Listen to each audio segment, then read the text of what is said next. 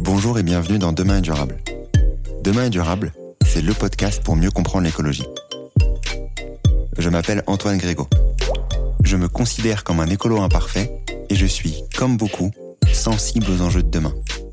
Mais en juin 2020, au moment où j'ai décidé de démarrer le podcast, impossible de savoir par où commencer. Comment en savoir plus sur l'écologie facilement?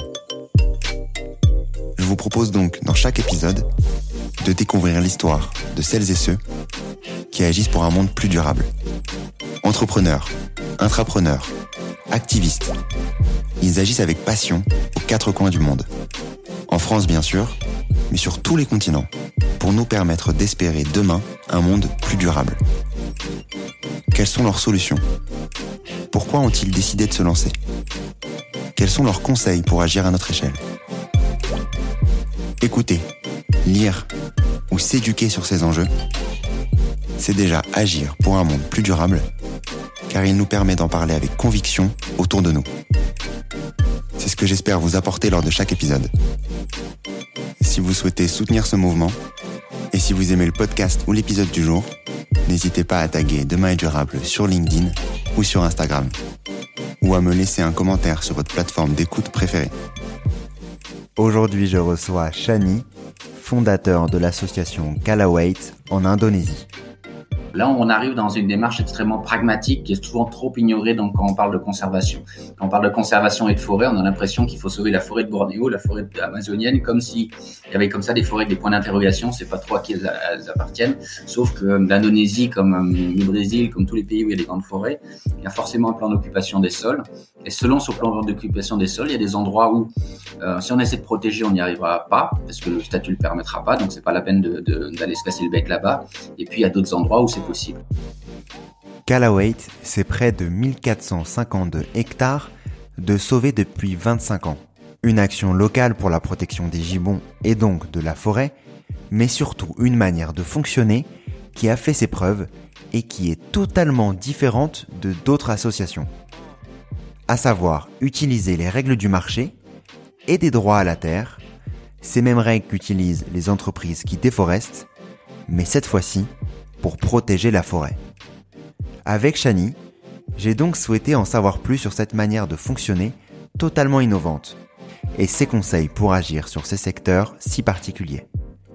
Peut-on vraiment s'inspirer des grands acteurs de la déforestation pour protéger la forêt?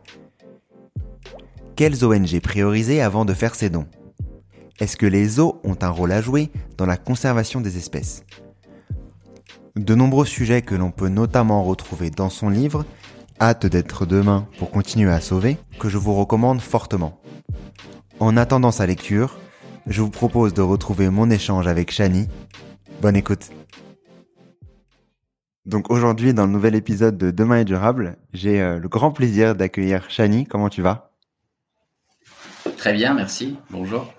Très content de, t'accueillir aujourd'hui, euh, basé sur sur les recommandations de euh, Louis Guichaoua dans dans l'un des, premiers épisodes de la saison 2 du podcast. Donc, il m'avait conseillé de te contacter. Très content que tu répondes présent aujourd'hui pour parler euh, de tes sujets de prédilection, de Calawait, plus, euh, plus particulièrement bien entendu, et de la sortie de ton livre, qui est sorti euh, très récemment, donc début mars 2022 pour les personnes qui nous écouteraient après mars 2022. Donc, le livre qui s'appelle Hâte d'être demain mm-hmm. pour continuer à sauver. Je vais démarrer la, le podcast comme tous les podcasts de Demain Durable par une question plutôt euh, accessible, on va dire. Qui est Chani Ouais. un Français qui s'est euh, exilé et qui, a parti, qui est parti en Indonésie à l'âge de 18 ans pour sauver les gibbons.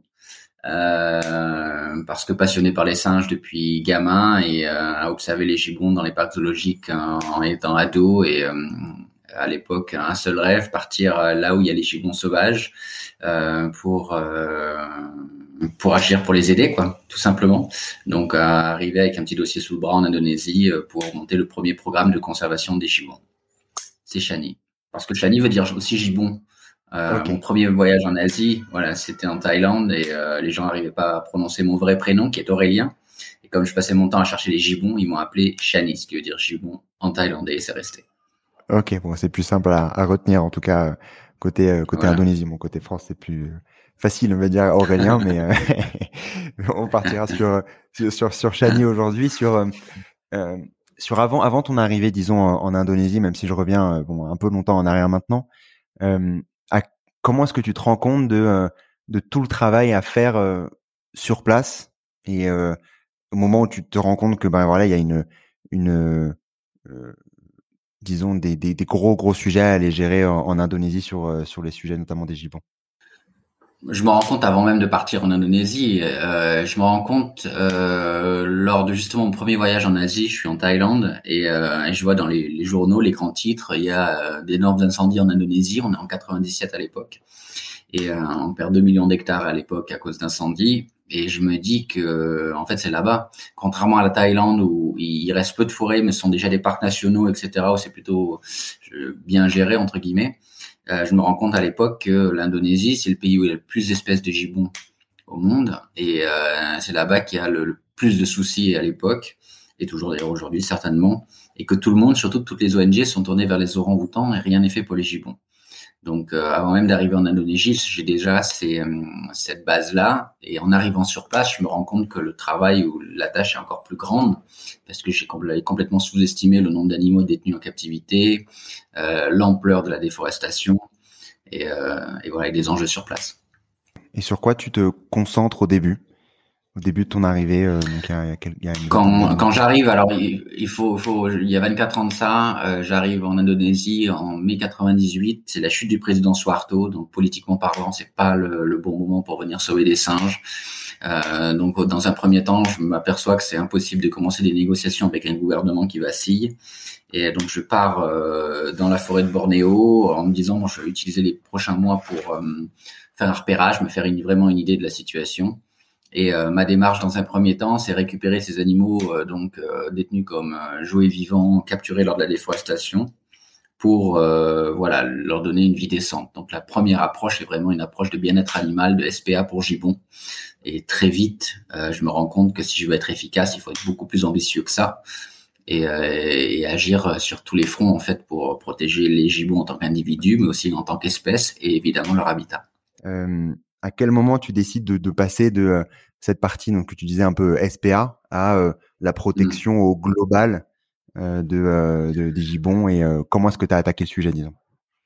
Bah en fait c'est d'abord en recevant les premiers animaux on se rend compte que ça n'a pas de sens d'essayer de sauver des individus et d'essayer de les réhabiliter s'il n'y a pas de forêt pour les accueillir que ça n'a pas de sens si les populations locales dans les zones protégées continuent de chasser les animaux et que la déforestation continue de son côté enfin ça reste, on se rend immensément impuissant euh, si on s'occupe simplement de quelques individus, même si ce travail doit être fait et continue à être fait. Toute cette partie sanctuaire des, des animaux qui pourront jamais être lâchés.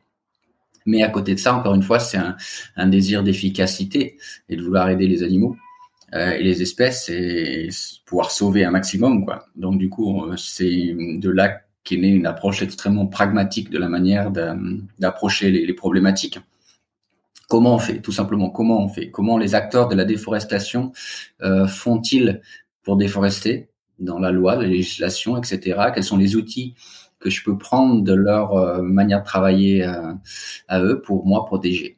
Et, c'est comme ça, et notamment, c'est pour ça qu'Alouette de, donc refuge pour pour gibbon et faune sauvage est devenu une radio pour sensibiliser la population locale, est devenu des réserves, pour essayer d'agir à l'échelle locale, à l'échelle du paysage, j'aime dire, c'est-à-dire à l'échelle de Calaouette, à l'échelle du concret, euh, eh bien des projets qui apportent des solutions dans des régions précises. Donc tu parlais d'un sujet qui est, qui est très intéressant, que tu parles notamment dans ton livre, euh, d'agir avec, euh, disons, les, les outils des acteurs de la déforestation, mmh. qui est un sujet honnêtement honnêtement passionnant parce qu'on les on n'y pense pas et c'est vrai que c'est une autre manière de voir la chose de retourner disons le problème et de se rendre compte bah, que c'est euh, mm-hmm. très probablement l'une des, euh, des manières les plus efficaces d'agir est-ce que tu mm-hmm. peux d'abord avant de, de parler d'exactement ce que vous faites de comprendre euh, comment est-ce que c'est quels sont déjà les acteurs de la déforestation donc particulièrement en, Indonésie et euh, quels sont les les outils qu'ils utilisent eux de leur côté pour ben justement déforester euh, facilement disons? Donc les acteurs de la déforestation, on a trois. Euh, le premier, c'est les grandes compagnies, les grands groupes qui vont obtenir des énormes concessions. Euh, ensuite, il y a les propriétaires terriens qui, eux, euh, hors leur nom, vont acheter euh, plusieurs centaines d'hectares. Et puis ensuite, il y a les petits paysans qui vont aussi, leur, qui peuvent avoir leur propre plantation de palmiers à huile. Le point commun entre ces trois acteurs de la déforestation, c'est le droit à la terre. en fait, aussi bien pour déforester que pour protéger, il nous faut quoi? Il nous faut une légitimité pourquoi on, va couper cette zone-là? Qu'est-ce qui nous fait couper dans cette zone-là? Qu'est-ce qui nous fait dire aux autres, non, on la protège, vous n'avez pas le droit de couper C'est cette légitimité. Cette légitimité, elle s'acquiert par rapport au droit à la terre. Même une grande compagnie qui obtient une concession de Jakarta est obligée, au moment où elle a eu euh, sa, concession, de dédommager les propriétaires terriens, ceux qui veulent pas être dédommagés, qui veulent pas vendre leur terrain, eh bien, ils resteront avec leur terrain comme ça, des poches isolées au milieu des plantations de palmiers à huile. Donc, ce droit à la terre, il, revient aussi au propriétaire terrien qui, lui, donc, va acheter plusieurs centaines d'hectares pour faire sa propre plantation. Et puis, le paysan, lui, qui, me, de manière euh, automatique, euh, par sa famille, est, propriétaire de ces terrains. Donc, euh, ce, cette euh, cet aspect du droit à la terre, cette légitimité-là, euh, c'est celle qu'il nous faut pour protéger. Donc c'est tout bête. Après, il n'y a pas simplement le droit à la terre en achetant des terrains. Acheter des terrains, c'est une des solutions. Mais encore une fois, la démarche, c'est d'arriver à obtenir une légitimité sur une zone. Donc, on peut très bien imaginer, aussi pour la conservation, obtenir des concessions, obtenir, euh, enfin voilà, euh, des protocoles d'accord avec des communes, des choses comme ça. Mais en tout cas, il faut obtenir une légitimité qui nous permet, dans notre cas, de dire non au bûcheronnage et non à la chasse dans ces zones-là. Et du coup, quand donc si je me remets juste, euh, disons à la, place d'un d'une compagnie qui, qui veut déforester, même si c'est pas une place euh, sympathique, euh, si je me mets à mmh. cette place-là, donc en gros, je crois, j'achète la terre et donc tout, ce qui, entre guillemets, tout ce qui va avec. En compagnie dans terrain en tant que tel, comment ça se passe exactement? Dans un premier temps, vous obtenez une concession. Si vous êtes une compagnie, vous obtenez une concession. Une concession, simplement, vous avez le droit d'opérer dans telle zone. Ensuite, sur place, euh, donc tout ça, c'est lié aussi au cadastre et au plan d'occupation des sols indonésiens. Là, on arrive dans une démarche extrêmement pragmatique qui est souvent trop ignorée donc, quand on parle de conservation. Quand on parle de conservation et de forêt, on a l'impression qu'il faut sauver la forêt de Bornéo, la forêt amazonienne, comme s'il y avait comme ça des forêts des points d'interrogation. C'est pas trop à qui elles, appartiennent. Sauf que euh, l'Indonésie, comme euh, le Brésil, comme tous les pays où il y a des grandes forêts, il y a forcément un plan d'occupation des sols. Et selon ce plan d'occupation des sols, il y a des endroits où euh, si on essaie de protéger, on n'y arrivera pas parce que le statut le permettra pas. Donc c'est pas la peine d'aller se casser le bec là-bas. Et puis il y a d'autres endroits où c'est possible. Donc euh, une compagnie qui obtient une concession de, de palmier à huile dans un statut du cadastre bien particulier, elle doit sur place, elle fait dans, un premier temps un repérage pour voir ce qu'elle a à dédommager auprès des gens qui sont sur place, puisque la concession, ça reste très abstrait sur le papier. Donc sur place, peut-être que quand ils vont faire un repérage, ils vont se rendre compte qu'il y a énormément de plantations euh, euh traditionnelles d'EVA, par exemple, donc ils vont devoir dédommager beaucoup plus cher, beaucoup, avec un prix beaucoup plus élevé. Et voilà. Et si par exemple euh, une organisation comme Calawet a acheté 300 euh, hectares au milieu, ils vont se rendre compte que ces 300 hectares, ils pourront jamais les dédommager, jamais les acheter. Donc même s'ils ont obtenu la concession, ils prennent conscience qu'en fait, ils pourront déforester qu'une partie limitée de leur concession. Donc, euh, donc voilà, donc concession et ensuite dédommagement et ensuite ils peuvent commencer à déforester et planter. Et donc toi de ton côté, vous de votre côté, euh, côté Callaway, qu'est-ce que euh, vous faites vous pour justement protéger cette les, les, parties de la forêt? Parce que moi je regardais aussi sur votre site tous les mm-hmm. détails, disons de, de, de votre plan de disons de rapport d'activité avec le pourcentage de d'achat etc mm-hmm. qui, qui, est un grand pourcentage de vos de vos dépenses mm-hmm. euh, comment est-ce que euh, qu'est-ce que vous faites concrètement pour justement arriver à à casser disons les euh, les les actions de ces, de ces on casse rien en fait de la déforestation? On, on casse rien c'est simplement d'abord il faut rappeler que là où on agit c'est-à-dire qu'on agit sur des poches de forêt des forêts fragmentées qui ont été cernés par déjà l'industrie de l'huile de palme ou du charbon. Donc ces poches de forêt qui peuvent faire plusieurs milliers d'hectares, ça reste le dernier sanctuaire pour toute la faune, la biodiversité qui a fui la déforestation. Ça c'est important parce que des, ces poches de forêt, elles sont condamnées à très court terme. On les perd sur une échelle de 2 à 5 ans max. Donc il faut, c'est pour c'est d'où l'urgence d'avoir une démarche extrêmement pragmatique. Donc nous après dans ces zones-là, moi, quand je repère une de ces zones par voie aérienne, puisqu'on fait beaucoup de paramoteurs et pour, faire nos patrouilles, et euh, je vais voir le village en leur disant, écoutez, vous avez une très belle forêt. Est-ce que cette forêt appartient à des propriétaires terriens privés ou non? Est-ce que la légitimité des terrains par rapport au droit à la terre reste claire? Parce qu'il y a des endroits, par exemple, où les certificats de propriété vont être inexistants, tout ça, où c'est un peu flou, donc nous, on s'aventure pas là-bas.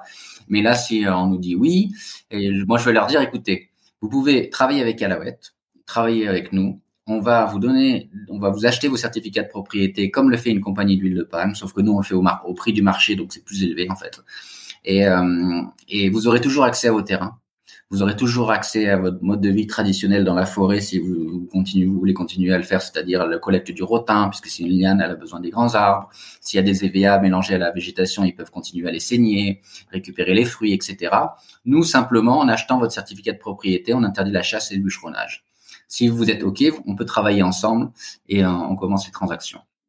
Donc en fait, euh, c'est à ce moment-là que les villageois qui sont des Dayak, le Dayak c'est le terme générique pour la, quasi-totalité des, ethnies de Bornéo, euh, ces gens qui sont attachés à leur forêt, mais qui sont aussi dans une économie de 2022, c'est-à-dire que les gens passent d'une économie de subsistance à une économie de, de marché quoi. Et euh, donc euh, et pour rentrer et investir et avoir un petit pécule la plupart de ces gens la seule chose qu'ils ont c'est justement une parcelle de terrain. Donc nous on leur permet justement d'obtenir cette somme là pour peut-être investir dans une petite boutique dans une voilà dans quoi que ce soit qui pour commencer une économie de marché qui est évoluée mais sans perdre la forêt donc du coup, pour, les Dayak, c'est très vite vu entre compagnie et Calawet. C'est pour ça que nous, on a une très longue liste d'attente de personnes qui veulent nous vendre les parcelles.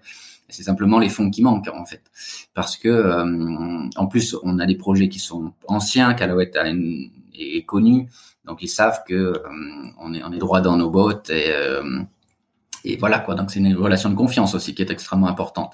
Parce que la clé, c'est quoi? C'est de créer des zones protégées, concrètes sur le terrain, où personne n'a été lésé toutes les zones de conservation en Indonésie euh, d'État euh, ont été faites de manière arbitraire sur le papier. Donc du jour au lendemain, il y a des gens qui se sont trouvés illégaux sur leur propre terre, qui est quand même un comble. Et donc dès le, jour 1 de la réserve ou du parc national, il y avait déjà un conflit.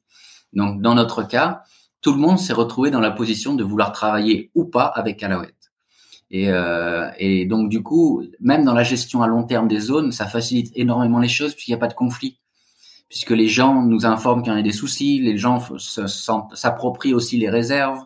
Donc voilà, ça facilite énormément les choses, même si on a des patrouilles, même si évidemment on protège, mais ça simplifie énormément les choses quand personne n'a été lésé, tout le monde a été respecté. Euh, que ce soit l'histoire euh, de ces zones-là, des, familles qui vivent dans cette forêt. Cette forêt, elle a une histoire, et une forêt, elle est vivante que s'il y a des, des humains à l'intérieur. Donc euh, il faut il faut mettre comme ça dans les, démarches pragmatiques une, une, une comment un, volet philanthrope qui est qui est juste euh, primordial quoi. Apporte plusieurs points euh, qui euh, qui sont qui sont vachement intéressants avant de avant de, de parler de ces points-là qui m'ont qui, qui m'ont ma curiosité sur le, la différence entre ce que vous vous proposez vs des des industriels qui souhaitent euh, déforester. Quand j'imagine des industriels qui souhaitent déforester, j'imagine peut-être est-ce qu'ils proposent des des pourcentages, je sais pas, de leur revente, de trucs comme ça ou pas ou, ou c'est uniquement pas sur le terrain. Euh, pas sur le terrain. Pas sur le terrain. Pas sur le terrain.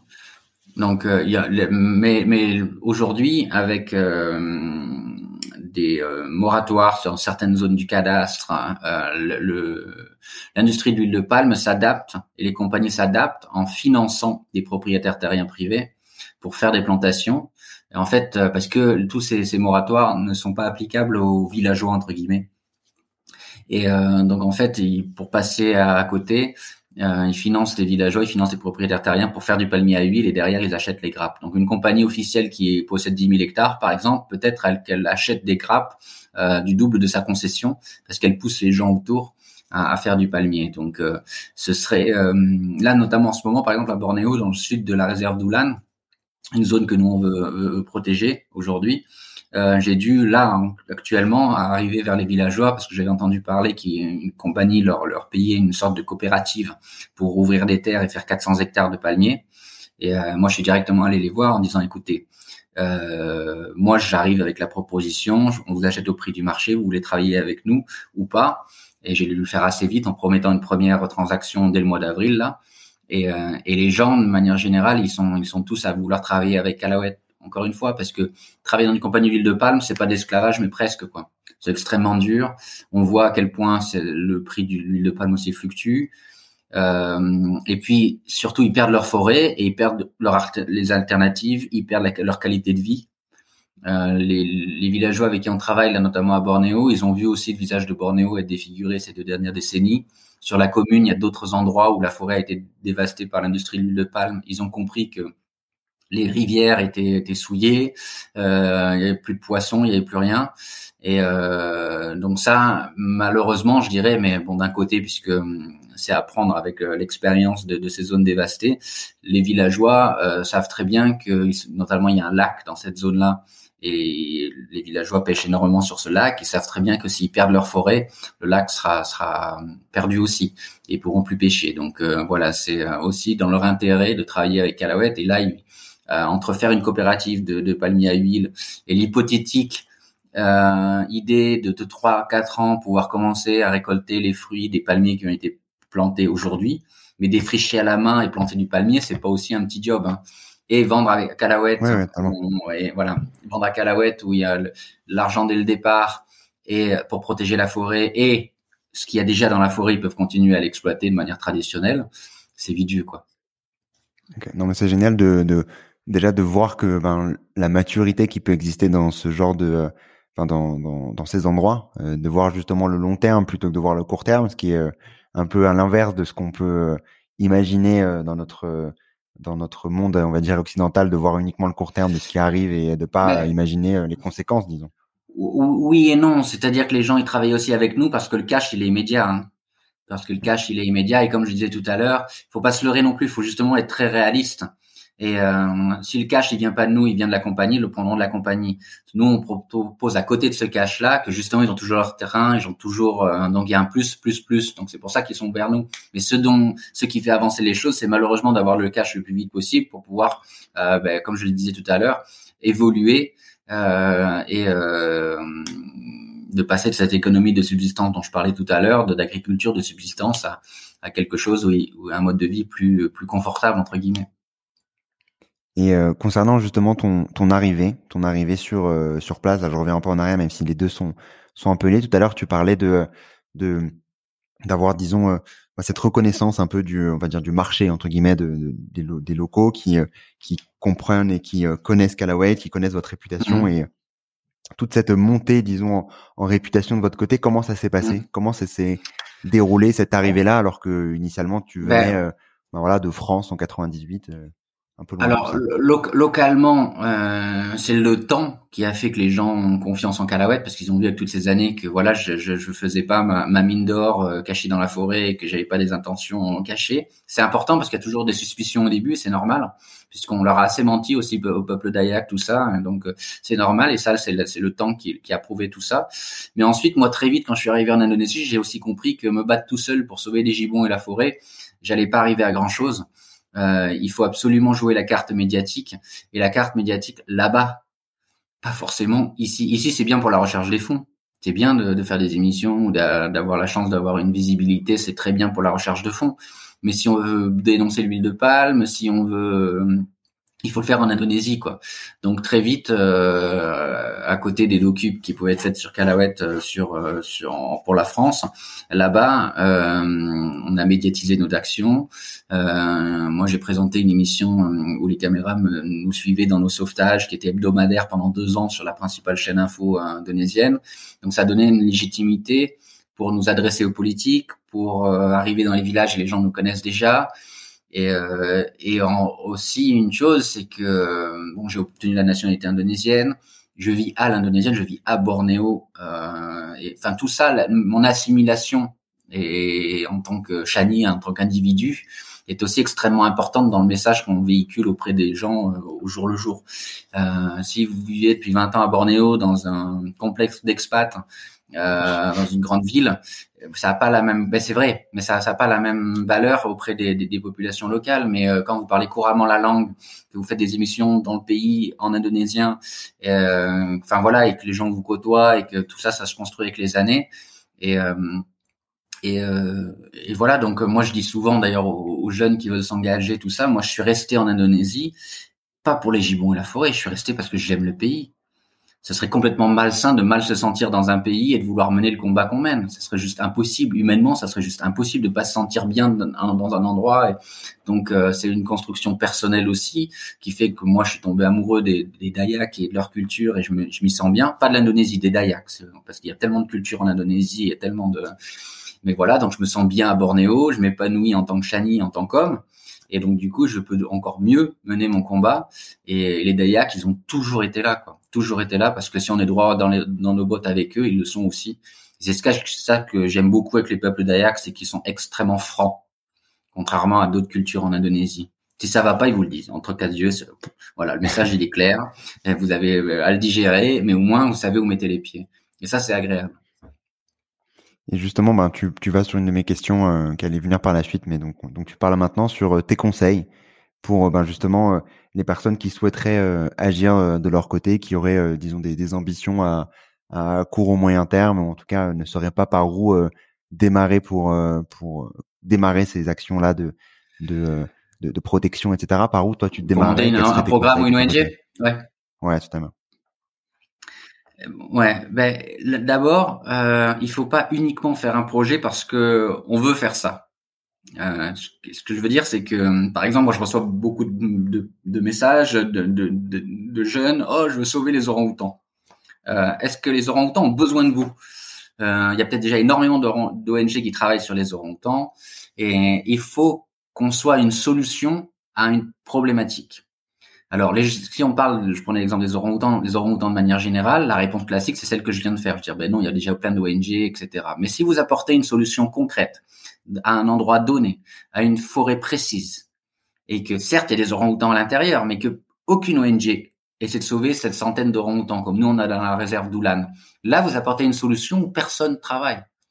Donc là, vous arrivez avec un poids supplémentaire, avec un, avec un, une légitimité que personne pourra remettre en, cause, parce que si vous n'êtes pas là, ben ben, la problématique elle est entière, il personne n'apporte une solution. Donc, c'est vraiment identifier là où on peut être efficace et, et ça se, se verra qu'au niveau local. Donc, ça passe par du, voyager aussi, faire du faire euh, des repérages, des choses comme ça pour identifier. On peut avoir des domaines de prédilection, savoir où on se dirige, mais il faut arriver encore une fois, si on veut faire du concret avec euh, des effets immédiats, identifier clairement une problématique. Alors, ça peut être sur une espèce, un écosystème, des individus en particulier, une partie d'un écosystème dans un, endroit particulier. Euh, mais parce que vous avez votre projet, vous avez une solution à une problématique identifiée. Et là, on va commencer à vous écouter. si vous arrivez avec quelque chose de global, je veux faire, je veux sauver la forêt de Bornéo, euh, ça va pas le faire. Euh, ou les orang-outans ou les gibbons. Moi, moi, pourquoi ça a marché quand je suis arrivé avec mon petit dossier sous le bras euh, auprès du ministère de l'Environnement indonésien il y a 24 ans? Parce que personne s'occupait des gibbons. aussi bien en tant qu'espèce, individu, personne ne s'occupait des gibbons en Indonésie. Donc, en fait, il y avait tout à faire. Euh, et, euh, et aujourd'hui, je suis pas forcément le, le, le, mieux placé pour monter un projet pour sauver les orang-outans de la forêt dont je parlais tout à l'heure, la forêt d'Oulan, parce que je suis pas un expert des orang-outans.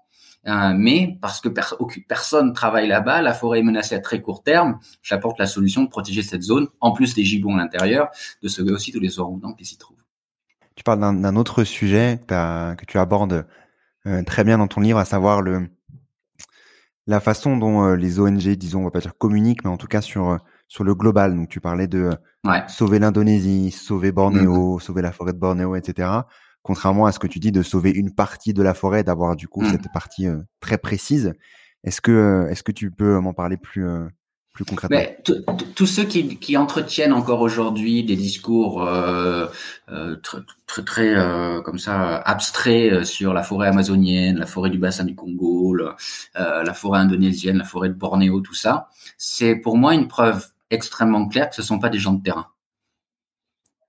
Euh, parce que sur le terrain, ça veut rien dire. Euh, ce sont des, gens qui et, ça, et c'est parfois ça marche, hein, font du lobby auprès des autorités, des, des États, etc. Ok, peut-être qu'ils peuvent, mais sur le terrain, euh, les acteurs de terrain vont pas communiquer comme ça parce que c'est juste pas la réalité des choses. Donc ça, c'est c'est c'est c'est extrêmement important parce que euh, on n'a jamais eu autant besoin d'actions concrètes et euh, donc de, de mettre bout à bout tous ces euh, ces projets à l'échelle du paysage, à l'échelle locale, qui bout à bout, ben on se rend compte qu'on arrive à, à, sauver beaucoup. Les ONG, pourquoi elles communiquent, communiquent comme ça? Il y, a, il y, a, une raison aussi, c'est qu'une grande ONG qui veut lancer une campagne sur un sujet donné, elle fait appel à qui? Elle fait appel à une agence de com. L'agence de com, elle a aucune base en conservation. C'est pas du tout une agence qui bosse sur le terrain. C'est elle fait de la com. Et elle fait de la com, ça veut dire que leur but, c'est de collecter des fonds, sensibiliser certes, mais la plupart du temps derrière, c'est quand même lever des fonds pour quelque chose. Donc du coup, euh, c'est euh, des, schémas de com qu'on connaît extrêmement bien. On doit faire peur, on doit aller dans le négatif pour faire peur et dire on a peut-être quelque chose là pour euh, faire en sorte que ça se produise pas. Donc donnez-nous de l'argent. Donc on tape au portefeuille en faisant peur dans un premier temps. Et c'est triste à dire, mais ça fait 30 ans que c'est comme ça. Hein. Et, euh, et euh, sauf que moi, ça m'énerve parce que ça fait tourner en, en permanence en vase clos une info euh, ou des infos sur le côté négatif de la situation. Certes, il y a des problèmes, mais il faut aussi montrer tout ce qu'il y a à sauver. Et, euh, et c'est surtout la plus grande frustration, c'est une fois sur place, puisque maintenant je suis plus le gamin, je suis plus l'ado qui regarde les singes dans un zoo dans le sud de la France, mais ça fait 24 ans que je suis sur le terrain. Et euh, je les trouve, je les vois pas ces grandes ONG, à part faire des grandes études et des rapports. Euh, et, euh, je, je vois pas ces acteurs de terrain qui s'engagent sur le sur le long terme, parce que pour moi, il y a, y a, il y a deux choses extrêmement importantes. Il y a l'action. Donc l'action, elle est forcément euh, identifiable localement, géographiquement. Et le deuxième, c'est l'engagement toutes les grandes ONG, toutes, VVF, CI, w, euh, FFI, etc., euh, leur engagement, c'est cinq ans. Les projets longue durée, c'est cinq ans. Et ça veut absolument rien dire. Et votre démarche pour monter un projet de conservation, quand vous savez qu'à la cinquième année, ou sixième année, vous partez, vous n'aurez pas du tout la même manière de travailler. Si vous mettez la main mise sur une forêt pour protéger cette forêt et que vous savez que vous avez la responsabilité sur le très long terme, votre manière d'anticiper les El Niño, votre manière de, va complètement être différente parce que vous savez que vous avez des comptes à rendre. Si vous avez levé, on a là pour le moment levé 800 000 euros pour la réserve de Doulan. Si euh, prochain El Niño euh, est menacé par des incendies, moi, je suis en première ligne non seulement sur le terrain, mais aussi pour répondre aux donateurs en disant voilà, on n'a pas été capable de quoi, on n'a pas été capable de protéger la forêt ou et, et, et ça, cette notion d'engagement, pour justement toujours retomber sur ses pattes à la fin des cinq ans des, des, des projets, eh bien on refile le bébé, que ce soit à l'État, que ce soit aux populations, etc. Donc euh, après, on, ou on ne sait pas ce qui s'est passé, et si on sait qu'il y a des mauvaises nouvelles, on vous dira, ben vous voyez, ah, les populations n'ont pas fait le job, ou le gouvernement n'a pas fait le job, mais l'ONG en question est retombée sur ses pattes. Donc ça, ça allait il y a 20 ans.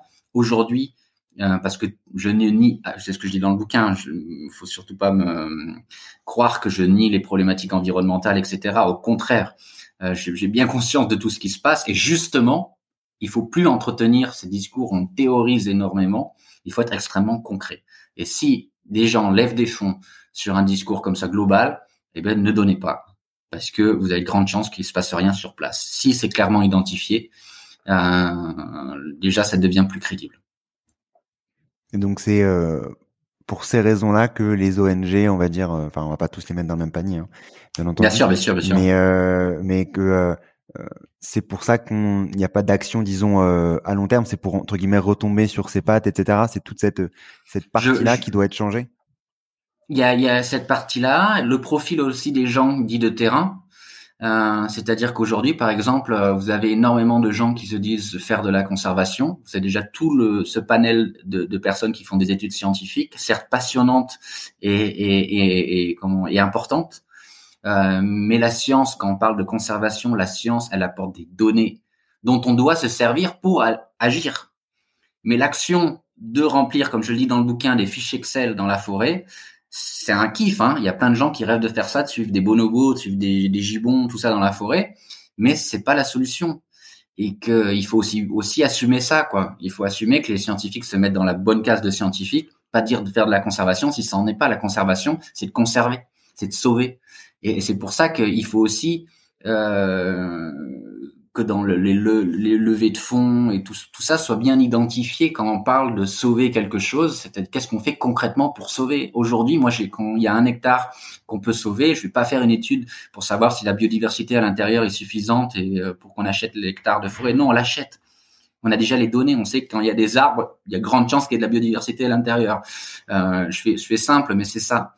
Et euh, donc il y a, y a ça, il y a le profil donc des personnes parce que quand je parlais de la notion d'engagement, euh, ben c'est sur le terrain, c'est sur le terrain sur du long terme. Et, euh, et il y a aussi ce énormément de profils de personnes qui, aiment bien travailler dans un labo, euh, partir deux mois sur le terrain et revenir. Et, donc il faut des acteurs qui restent sur place et des acteurs de terrain. Et moi, j'aime souvent dire, alors je, je sais pas pour dire que Callaway est forcément un exemple, mais pourquoi moi je vais avoir cette démarche un petit peu à contre-courant? Parce que d'abord, je suis pas financé par le monde scientifique, je suis pas financé par les grandes ONG, et aussi, euh, j'ai pas été formaté. Je me suis barré quand j'avais j'ai eu le bac, et, euh, et, et, et je crois que ça joue quand même énormément. Je crois que ça joue énormément. Je me refuse rien dans ma démarche si pour intéresser les gamins indonésiens euh, sur les vidéos YouTube, on doit faire des, bêtises et euh, bon, on va faire des bêtises pour intéresser les gamins indonésiens et au milieu de diffuser notre message sur l'environnement. Il y a des choses que parfois dont j'ai l'impression en France notamment, on s'interdit si on est scientifique ou primatologue par exemple. Il y a quand même, faut se tenir quoi. On va pas pouvoir faire ça et, et non, en fait, nous on est extrêmement polyvalent parce qu'on est simplement pragmatique. Comment on fait pour régler ça? Et euh, donc le profil des acteurs de la conservation aussi doit évoluer selon les, challenges sur place pour avoir des gens qui s'engagent sur la durée. Donc ce que tu veux dire, c'est un peu toute la démarche que vous avez de depuis le début, à savoir ben prendre euh, au vu de l'urgence qui est euh, la nôtre, d'autant plus dans ces lieux de, biodiversité qui au fur et à mesure se font déforester de plus en plus, quelle que soit la zone impactée, d'agir, de trouver une action et de pas juste uniquement euh, euh, prendre le temps. Entre guillemets, on n'a pas vraiment le temps et le moindre mois, le moindre jour de perdu est euh, la biodiversité en moins dans, dans, ces différentes zones. Exactement. tu parlais également d'un autre point dans ton livre qui est, qui est également passionnant sur sur les, les eaux, sur la conservation. Mm-hmm. Donc initialement, tu étais venu, comme tu le disais, à, aller du coup avoir un sanctuaire. Moi, j'ai travaillé aussi dans une petite semaine dans, en, en roofing en Équateur dans un un refuge pour euh, pour singes notamment, qui des mhm. sanctuaires qui sont euh, qui sont euh, ultra importants et qui mhm. malheureusement on va dire bouchent les les la, plaie d'une hémorragie. C'est un peu comme ça que j'aime bien le comparer à chaque fois. mais qui mhm. sont qui sont primordiales. Comment est-ce que ça se passe? Quel est pour toi le, le rôle des, des eaux dans dans toute cette dans toute cette conservation et la vision que tu as de, de ce monde-là? Alors c'est large euh, parce que tu parlais de sanctuaire. Sanctuaire c'est une chose. Aujourd'hui malheureusement on voit on voit quasiment pas de pont entre sanctuaire et parc zoologique. Alors je dis absolument pas que le pont il doit être dans le sens les animaux des sanctuaires doivent partir dans les zoos, mais les parcs zoologiques qui euh, aujourd'hui ont toujours mis l'accent depuis qu'ils ont dû un peu euh, changer leur image de simplement présenter des animaux ils ont mis en avant l'argument de conservation. Cet argument de conservation, euh, il est, il, tient pas vraiment dans beaucoup, beaucoup, beaucoup de cas. Euh, les animaux qui ont pu être sauvés grâce à des parcs zoologiques, il y a des espèces, mais c'est anecdotique. Les animaux qui ont pu repartir dans la nature, c'est anecdotique, ça existe, mais c'est anecdotique. Et, euh, et les zoos, euh, je le dis aussi dans le livre, manquent, ont toujours manqué cruellement d'empathie. C'est-à-dire la création d'un zoo, ça a été euh, simplement mettre des animaux du bout du monde pour que voilà, en Occident on puisse les voir ou dans notre pays on puisse les voir. Ça a été ça. Puis ensuite, d'abord ça a été des humains, puis des animaux, puis euh, euh, maintenant la conservation. Et en fait, et après ou alors la raison scientifique aussi. On fait des études dans les zoos, tout ça. Mais en fait, l'animal, la condition animale, a été euh, oublié dans le processus. Et hum, on voit euh, peu de grands zoos quand justement il y a des animaux euh, en Europe, hein, saisis en douane, des animaux qui pas forcément très intéressants en termes d'espèces. Euh, mais on voit peu de grands zoos comme ça se bousculer à la porte pour recevoir ces animaux et leur venir en aide. Non.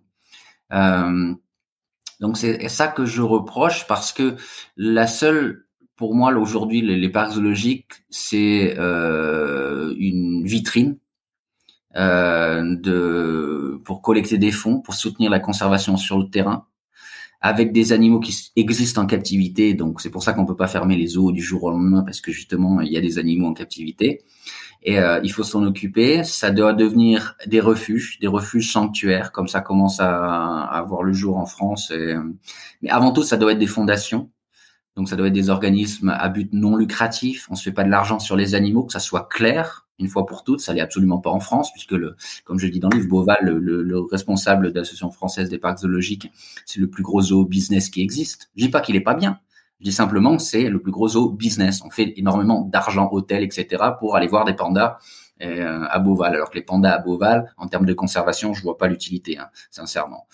Et euh, donc tout ça, moi je, crois que les parcs zoologiques ont un rôle à jouer, mais pour ça ils doivent se remettre en question dès maintenant parce que euh, après les cirques, c'est eux qui sont sur la, la, la liste et, euh, et euh, s'ils veulent pas se remettre en question, ils disparaîtront. Et, euh, et, euh, et, on a quand même besoin d'infrastructures pour recevoir des animaux. Euh, encore une fois, saisis en douane, des choses comme ça, euh, des refuges quoi, des refuges, des refuges. On pourrait appeler ça des refuges zoologiques, mais où le but, euh, voilà, c'est pas de faire de la place pour l'espèce la plus intéressante, la plus, parce que au final, ces animaux, de toute façon, ils repartiront pas dans la nature, on le sait, et que tous les projets de reproduction euh, pour des raisons financières, pour des raisons d'efficacité, pour des raisons pour le bien-être animal lui-même, tous ces centres-là, ils doivent exister dans les pays sources. Donc, si on parle des orang-outans, ça va être l'Indonésie. Si on parle des singes araignées, ça doit être en Amérique latine. Et voilà, euh, le faire les avoir en Europe, tout ça, ça, ça, ne sert absolument à rien en termes de conservation et, euh, et de gestion d'une population, en tout cas. Oui, c'est impossible après de les, les remettre dans leur nature, d'autant plus en plus Exactement. dans leur dans des environnements qui ne sont pas les leurs. Déjà que c'est compliqué, euh, mon avis, voilà. euh, et euh, dans, dans, les pays euh, localement, mm. à mon avis, en, en Europe et dans le pays qui n'est pas le leur initialement, c'est c'est quasiment impossible, voire impossible. Mm. Je voulais terminer par par trois questions, euh, Chani, que je pose ouais. habituellement dans, dans chaque épisode du podcast, en commençant par un contenu qui t'a marqué récemment et que tu pourrais nous partager. Euh, c'est plutôt des contenus. Moi, je vous propose d'aller voir les comptes sur différents réseaux sociaux de Global Conservation Solution, qui est euh, un organisme qui réunit toutes les bonnes nouvelles sur l'environnement. Et on s'aperçoit qu'il y en a beaucoup et qu'on n'en entend pas parler. Des nouveaux parcs nationaux, des espèces qui, euh, qui augmentent, tout ça. Et ça fait du bien, justement, parce qu'on a besoin d'être motivé pour continuer à, à être... Euh, voilà, euh, actif et mener les combats. Donc c'est bien d'avoir un peu aussi des bonnes nouvelles et Global Conservation Solution vous les propose. Est-ce que tu as une action pour agir dès demain dans le bon sens? Une action au quotidien, je dirais faire toujours maintenir ce discours anti-huile de palme quand c'est possible. C'est quasiment impossible de ne pas en consommer, c'est tellement de partout. Mais euh, par exemple, le dire à votre magasin bio que bah, le magasin est bio, vous aimeriez bien qu'il n'y ait pas de produits avec de l'huile de palme dans ce magasin bio parce que voilà, a priori c'est peut-être des gens qui sont déjà sensibles, ils ont un magasin bio. Des choses comme ça, faire comprendre qu'on ne veut pas de l'huile de palme parce que ce discours anti-huile de palme, même si quand vous allez à la pompe et dans le biocarburant vous avez du, de l'huile de palme, mais le, le, dire, le faire savoir, on veut pas. S'il y a une alternative, on prendra toujours l'alternative. Et c'est pour ça et ça, ça commence à avoir ses résultats hein, puisqu'on voit des, des, des entreprises qui communiquent sur le fait de ne pas utiliser d'huile de palme. Donc euh, ça, ça nous aide concrètement sur le terrain, de maintenir la pression. Donc euh, si vous pouvez, privilégiez les alternatives et si vous n'avez pas l'alternative, faites savoir que ça vous plaît pas. Et enfin, un ou une invitée que tu recommanderais dans le podcast euh, Peut-être Claudine André qui, euh, un, qui a le seul et unique programme de conservation des bonobos au Congo voilà, une collègue sur un autre continent, une autre problématique, mais on a plein de points communs. Donc euh, voilà. Ok, très bien. Bah, merci, euh, merci beaucoup pour ton temps, Chani. Si on souhaite euh, vous retrouver, comment est-ce qu'on peut le faire? Alors, retrouvez-nous sur www.calawet.org, donc Calawet, K-A-L-A-W-E-I-T.org. Vous pouvez aussi suivre mes vidéos, puisque quand on fait des actions concrètes sur le terrain, on a plein de choses à montrer automatiquement, puisqu'on fait du concret. Donc, tous les lundis, il y a une vidéo en français sur ma chaîne YouTube, Chani Calawet. Et puis, euh, si vous parlez indonésien, il y a une autre vidéo toutes les semaines, mais c'est le jeudi. Voilà. non, on voit en plus totalement dans tes dans tes vidéos que tu maîtrises parfaitement l'indonésien. Oui. on, voit ça, il y a même les sous-titres en français, donc c'est c'est assez bien fait. Et si vous souhaitez aussi, bien entendu, retrouver le nouveau livre de Shani, donc Hâte d'être demain pour continuer à sauver, qui qui est sorti donc au mois de fin mars 2022, n'hésitez pas, il est il est passionnant et on retrouve en contenant ce qu'on a pu dire aujourd'hui, mais bien entendu de manière plus détaillée et encore plus passionnante que juste un, un échange. Je saurais réduire ton, ton livre à un échange de, mhm. de 45 minutes. Ce serait un peu réducteur, honnêtement. En tout cas, merci beaucoup. Merci beaucoup, Chani, pour ton temps et à, et à très bientôt. À très bientôt, merci. Merci d'avoir écouté cet épisode et bravo d'être arrivé jusque-là. J'espère que l'épisode t'a plu. Si c'est le cas, n'hésite pas à en parler autour de toi et à le partager ou à mettre 5 étoiles au podcast sur ta plateforme d'écoute préférée. C'est ce qui pourrait permettre à d'autres de mieux comprendre les enjeux écologiques, les solutions et d'accélérer le changement. À la semaine prochaine.